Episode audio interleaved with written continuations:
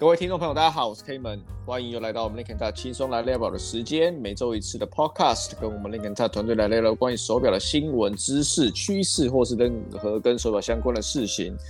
喜欢我们节目的朋友，欢迎订阅加追踪。对于特定主题有兴趣的，也可以私信给我们团队，我们就是什么都可以跟你聊，只要是跟手表相关的了，跟 May 的可能就不不太能聊，因为我们其实不是很懂。那私信 K 们，我们今天来聊一个比较特别的一些关于手表一些知识性的，毕竟我们是知识型的 Podcaster。那我们今天来聊。钛金属哈，最近其实大家可以看手表的产业里面，其实多了一个蛮多一些新的手表，跟其实之前其实就蛮蛮常常有看到这些钛金属 Titanium 的一些手表在这个市面上出现，尤其在今年，我们看到许多的一些什么，甚至像我们自己有在 carry 的贝伦斯，它其实也有纯钛金属的，像 Mars、Rotary，其实它都有纯钛的那些个版本。那为什么这个钛金属会造成这么多的人的喜爱，跟这么多的表厂想要出一个钛金属版本的手表呢？为什么呃不去选择多出一些比较更可能我们没听过的一些材质啊，或者这个这个钛金属到底它的优点在哪里？那今天我们同样邀请到了 Kirk 跟 Alex 来现场跟我们说道一下，是说。为什么钛，就尤其是说钛金属，它可能大家可能知道是轻盈。那除了这个东西，还有没有什么其他优点？大家会会想跟大家分享一下。其实夏天快到了啦，那表友们其实都会佩戴一些运动手表，因为毕竟会流汗。然后很多手表，譬如说运动款的手表，大家大家其实都会知道说，像是呃不锈钢的材质的手表比较多。然后这些运动表都会搭搭上一些金属链带或是橡胶链带。当然这个东西。因为你会常流汗，所以你不用像皮表带一样，你会知道是说哦，因为皮表带久了，其实它会有呃有汗，然后它它就开始慢慢慢的变烂掉，烂掉之后你又要再换。那其实你如果带不锈钢表带，或是铁链带，或是像是上橡胶表带，其实都不会有这个问题。那运动表的主要材质其实都还是可以看到不锈钢为主，但有些高级钟表你可能会看到有一些，譬如说像是。陶瓷啊、金啊、白金啊、钨钢啊，什么甚至有蓝宝石玻璃做的表表表款都是都有。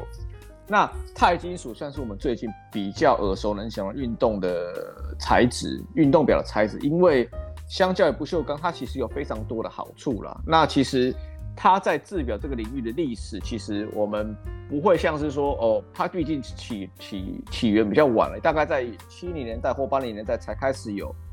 钟表品牌开始在这类材质打造这个表款。那钛金属到一个什么样的材质？其实钛金属很新。那其实大家比较知道说它是属于像太空时代才开始有的一些金属。那在其实，在航空业啊，航就是像一些太空的产业，其实大们大家其实都还蛮常见的。那民用的医疗器具跟一些其他的领域，其实我们都会有看到有钛金属打造的一些产品。那这个东西在一九七一年的时候，是一个叫威廉乔治的英国科学家所发现的。那这个东西其实一直到之后呢，呃，一个奥四四年后的一个奥地利的化学家证实了这个新元素，那把这个新元素命名为钛。那钛的钛合金的工业桶就还算在在那时候还算是蛮新的啦。但是这个二十世纪到三的三零年代之间，它开发了一种叫做加工钛金属的方法，在四零年的时候将改将将就是这个加工的方法将之改良，那这个方法一直到现在都还在沿用。那钛金属的出现，其实呃正好顺应了当时航空产业的一个兴起，它变成是一个建造喷射式的飞机最理想的材料。那二十年代二十世纪七零年代的中期前。你可以看到，其实超过百分之八十五所生产的钛都是用于航空产业。它的独特性的密度大概是钢的一半啊，然后强度保持到，比如说华氏一千度啊，然后抗腐蚀性比其他的金属都高了很多，所以它才会变成说它在太空产业很多人会喜欢去用它。然后，譬如说像飞机啊、火箭啊、太空飞船啊引擎或是飞机的框架啊，其实它都是一个非常理想的一个材料。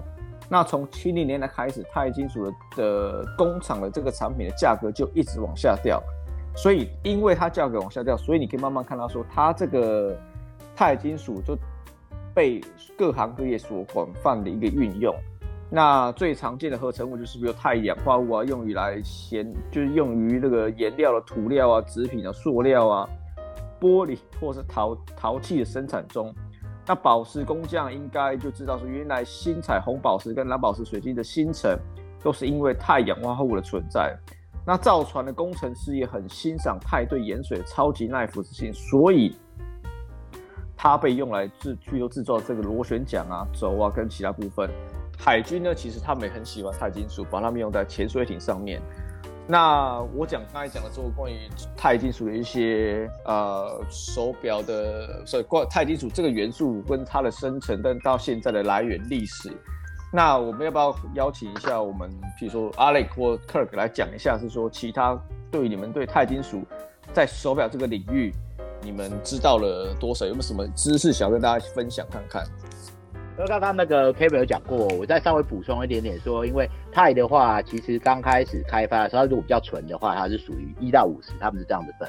然后如果是合金的话，就是系数越来越高。这几年我们看到大部分的都是二级钛跟五级钛。早期的时候应该算是 Citizen，他们算是比较特别一点，用了一些比较多钛金属的东西，它也比较 Citizen 比较愿意尝试新的东西。后来其实中间断了蛮多年的，因为是。嗯，钛合金其实比较难寻找，比较难开发，跟在做表壳的时候，机器需要的比较好。到后期的时候，是因为 IWC 跟 Porsche 上海他们也要做一些合作，比较运动化的东西，他们才又把这钛合金带进来。陆陆续续这几年的话，可以看到一个整个钛金属跟钛合金表的一个进化。从 IWC Porsche Design 之后呢，有一些。表表厂像 Breitling 也做蛮多 Omega，然后到这几年的话，刚刚 Kamer 讲说像 Bolder 啊，呃贝伦斯到现在，其实今年很多品牌因为五级钛的一些合成跟工艺比较好的时候，大家都可以打得比较亮，就是变成是一个比较能看到的一个贵金属了吧。虽然说它也不算是很贵啊，应该说是整个使用跟制造方面的造成比较高的价钱。我自己是还蛮喜欢钛金属的表，因为我觉得优点来讲比缺点多很多。大概很多人都知道说，就是比较抗硬度比较高吧，主要就是这样。然后跟这几年的运动表，可能前一阵子的表越做越大的时候，大家喜欢比较轻，所以以一个重量比来讲的话，照理来说它应该会比普通的三一六的不锈钢。轻个大概四十八左右吧，然后还有抗腐蚀的东西，大家也都是还蛮喜欢的。我蛮喜欢钛金属的手表的，最主要是我觉得钛金属它的重量跟不锈钢差蛮多的。一般来说，钛金属它的密度比不锈钢还要低。我记得钛金属度是四点五 gram per cubic cent，然后不锈钢的是 eight gram per cent。cubic centimeter，那换句话来说，你这样戴起来的话，会比不锈钢轻很多。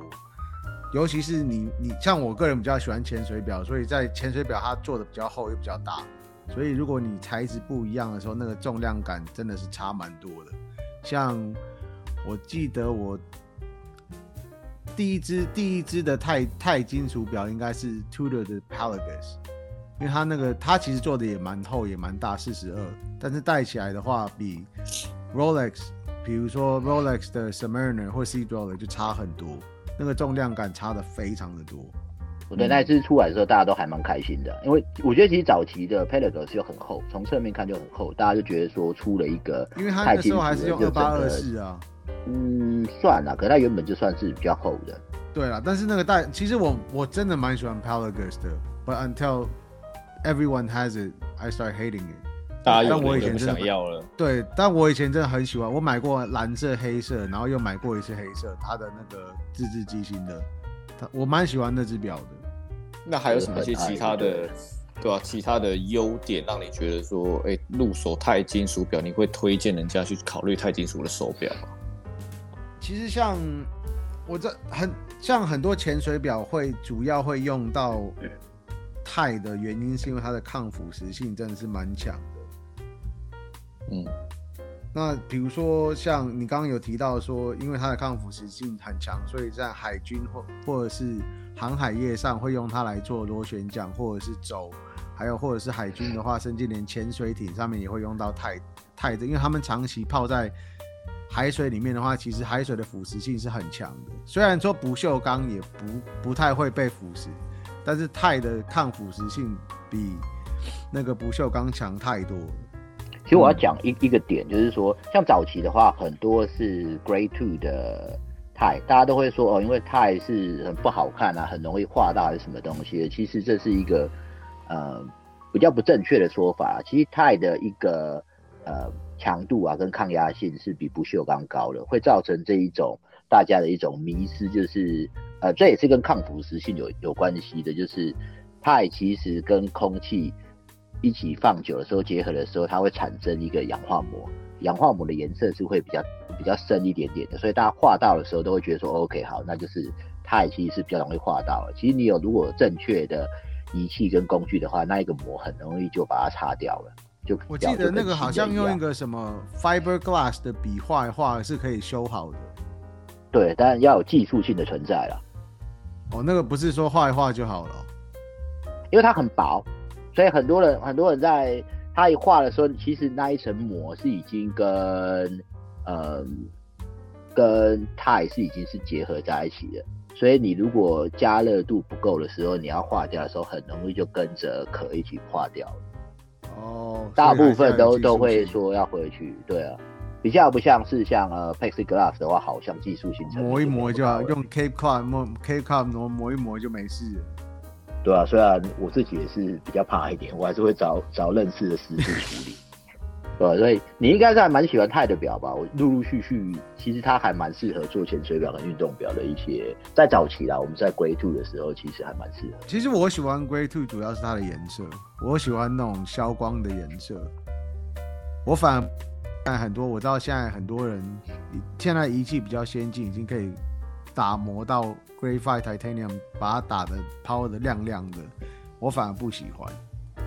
因为你是合成之后就很容易做别的，可是 Grade Two 原本就很容易做做颜色的变化。Titanium 原本颜色就你可以透过电流来做那个一些稍微一些转变。DLC，你说镀膜吗？Um, 还是很多品牌像 Singh 跟 Damasko 的话，他们都是外外圈在镀膜。可是，其实以一个元素来讲的话，钛它年经过不同的温度，它的产生颜色的地址是不一样。印度那些会变吗？还是不会？印度不会变，因为它等于是低的导热性嘛。所以你的、嗯、你进去的时候，它导热性不高，它只是会颜色会有一些变化而已。进去的时候，我讲的，对，电进去的时候。我知道说它还有一些什么其他的优点，像是它可以比较亲肌肤性，有些人就是会对不锈钢的成分那个过敏。那个叫镍吗？还是镍？我忘记那个字怎么念中文。那个是镍吧？好像叫镍吧？应该是很镍，但是很少很少啊。但是还是会有人会对这个过敏啊。所以说，其实 Titanium 它比较算是 hypoallergenic，所以它比较，因为它。它的表面是天然的氧化物层，不容易让人家人体会有过敏，所以戴起来的话会，如果你是容易过敏体质的话，会会安全很多。天然的，所以就环保了。对啊，对啊，所以它可以回收，是不是？太，因为原则现在也蛮多啊。之前那个谁不是也做了一支那个回收环保的 Boulder 的 Venture，也是整个都是回收的啊。代代传承传承的 Boulder，对啊，虽然回收之后通常表会比较贵，人事成本太高了。因为其实像刚刚 Craig 有讲说它的导它的导热性比较低的话，我不知道人家有没有你们有没有注意过？其实像不锈钢，我们台湾虽然没有那么冷过了，但像如果你是住欧洲、美国的话，其实冬天的时候真的蛮冷。有有些时候你早上一起来，像有些人习惯一早起来就先把表戴上去。那个那个，如果你是戴不锈钢的话，其实那个超冷的。那个有些人会不喜欢这种感觉，但是 Titanium 的话，它它就不会，它就不会像不锈钢这么冰冷。对啊，这就是为什么那个 Breitling 很多的表都是用，还是登山表，蛮多运动风。像你看这四五年，蛮多美国的比较运动风的品牌，不管你要是滑雪是干，都是比较。尤其你在冷的地方的时候，其实它也会，你不会觉得很冰，因为它的导热性很低。对吧？这样其实好像优点比比缺点高很多。可是我觉得之前前前几年就是因为它就是 Grade Two 的关系，现在我觉得呃合金做的比较好的话，Grade Grade Five 至少现在可以可能是可以抛的比较亮。现在高级品牌用的其实也蛮多的，也更耐用吧，应该这么说。今年连那个阿朗给都做了一只啊，Patek 也做了一只啊，就好像大品牌做了。绿色的 titanium，That's like your watch，那就是 Kirk 的表。了。我一直觉得说 titanium 的，对啊，我一直觉得说绿绿色好像之前其实早期的时候蛮多绿色，像我之前买很多 JJ LeCoultre 的 M Box，他们也都是就是蛮多绿色的，因为这跟 Aston Martin 有点做合作的，绿色的配那种 Grade Two 的 tie，很多人就绿跟灰好像都还蛮适合的。这几年。好像相对性的，好像二级钛真的少很多。普及化，五级钛比较普及化，嗯，对啊，所以这样子可能也是技术的进步吧，跟需要环保等等的议题。对啊，哎、欸，那我问一下，那钛金属，呃，它我们一般看到就是据说做手表的一个表壳，那也有像像 Barons 它有做到整个表带都是用钛来做的。那他有没有办法像这样子？如果是做到机芯的材质，有没有有没有办法这样子来来做呢？特别要可以补充一下吗？如果钛金属来做机械表的机芯，原则上是蛮难的。我知道有一些桥板是呃，Romain Grossi 也是有做一支是 Carbon 跟 Titanium 混在一起的，可是也是少数。主要是因为刚刚之前讲过说加工性很差，你加工性差的时候跟嗯。硬度的一些结合的话，它至少还是比不上不锈钢来做，所以加上现在很多人玩机芯的时候，你还有亮度跟镀层的东西，其实以技术性来讲比较不合成本。相对性来讲，印象中我大概就只有这几只是有用钛合金做成是机芯的材质，其他的其实都没有了。所以，呃，你说成本考量上跟那个技术层面上，其实是不符合需求的。对，因为它不，它的优势不在这个部分。嗯，你说虽然说等等的优势适合在手表跟表带，可是你整个轻量化再下来的时候，主要是加工难度长，难度高很多。然后跟你整个耐磨磨的状态下来讲的话。它如果表面还会再产生一些呃隔层的话，其实反而是不适合的，一直压在这个机芯里面。了解。OK，那那我们刚才讲了那么多钛的一些在，尤其用在手表上面的一些应用啊，然后我们也知道是说它其实有非常好的优势，比如说刚才有说到佩戴起来其实非常的舒服，因为它很轻。那这个轻其实我要说一下，因为那时候其实我们看到像是我们。Barons 那个 Mars Project One 的时候，其实它整只表是用钛金属来做的话，其实如果它这个现在这个材质是用不锈钢的时候，其实会非常非常的重。那也是因为它用了钛金属，尤其是五级的钛金属，它其实、呃，你戴出来其实是非常的舒服的。而且这个舒服不是说它整个是轻到像，比如说像塑胶，可是它只是舒服，让你觉得说，哎，这个东西它是有一定的存在感，但是也不会让你觉得说，哎，好像是有点太厚实的，因为。有点有时候厚实的时候，其实你会觉得说它是重，那这个重其实跟戴久其实会很很很不方便。那刚刚也说到说，其实钛丝防过敏，因为不含那个镍，所以你就算在流汗的时候你不会过敏，其实戴起来是非常舒服。然后它又比钢更坚硬，所以应该就是更耐用。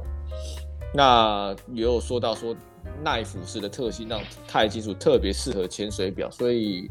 我们相信，在之后的这一波钛金属的这个风潮起来的时候，其实我们之后会看到，其实更越来越多，不管跟不不管是高级表或品牌，或是一些呃可能独立制表，都有可能会有钛金属的那个更多更多钛金属的那个表款所出现。那最后大家也有提到说，它实际是比较环保的，它来自大地，所以可以可以可以被回收。那其实大家。对于钛金属，其实都有对呃一定的偏好了。其实现在看到，其实，在钛金属的表款在市场上，其实慢慢慢多越多人受到大家的喜爱。那最后面大家有没有这两位呃手表达人，要不要说一下你们你们自己比较喜欢的钛金属的手表？哦，Kirk，你要不要先来？你要我的话，我一讲下去表款就多了。That's why he said one。我喜欢 MIH，那 MIH 的话，我觉得这一次就不讲太多，我之后再写一个 review 来解释，可能会比较好一些。要不要再多讲一点？为什么？对啊，没有为什么，就是刚刚讲的那一些都已经讲过优点的，你要把优点再讲一次吗？就是 design wise，你会喜欢哪一个？就是就是这样子，就这样。没有，你你你已经你已经把优点都讲出来了，所以我喜欢的那些表的优点都在里面了，我要再重复一次吗？那不就 啊、uh,，fucking stupid！不是，那那那表示所有的台台特尼的手表都有这些优点啊！我我只会特地挑这一只，所以我就说我之后再回来讲，因为我我要讲的东西又跟钛和没有关系。我喜欢的原因是因为它其他的 complication 的关系，跟一些 AACI 跟人家合作的关系。那阿玲，你要不要？因为我我如 我如果要讲的话，他就不是变成那个了。你你你要叫我讲，还要噼啪一直讲。阿玲不是说没有了吗？那你要先 Q 好啊。没有，我我现在要 Q 了。刚才我觉得你你你你一片沉静之后，然后就哦，那我要 Q 了，那就你又又开始，我以为你又断讯了。各位，哦，好了，嗯，那阿玲，你要不要讲一下？就是一只来举一只 Titanium 的手表，你最喜欢的？其实我买过蛮多 Titanium 表，但是我真的喜欢，但我没有买过，因为 那那那时候我买不下，然后现在现在反而更贵了。就是那个 Lindy Warland 的那个 Speedo Light Titanium，客人应该知道我说哪一只吧？有一阵子发了，大部分的就没有发了。我只知道好像是码表的，可是你你说什么样子，我想不起来。它因为它以以 Titanium 表壳来讲的话，它的表壳其实它的线条跟它的上面的一些 design 会比一般的表壳多很多，所以它以以 Titanium 表壳来讲，通常都是我不知道是不是因为它比较难难切割或者是怎样，但是很少会看到 full 就是 design 很不错的 Titanium。所以这一只还有另外一只就是、那个，所以你说的就是它就是肥胖版的 Octo Finissimo 就对了。对，它跟 Octo Finissimo 是这两只是我最喜欢的 Titanium 表，一个是肥胖版，一个是很扁的。我还我还蛮讶异你会喜欢那么多多角形造型的壳。我一直很喜欢，但我知道我买过一只 Lindy Warren，但是它的手表在我的手手上真的很不好看，因为我之前我没有讲过，我手是圆的。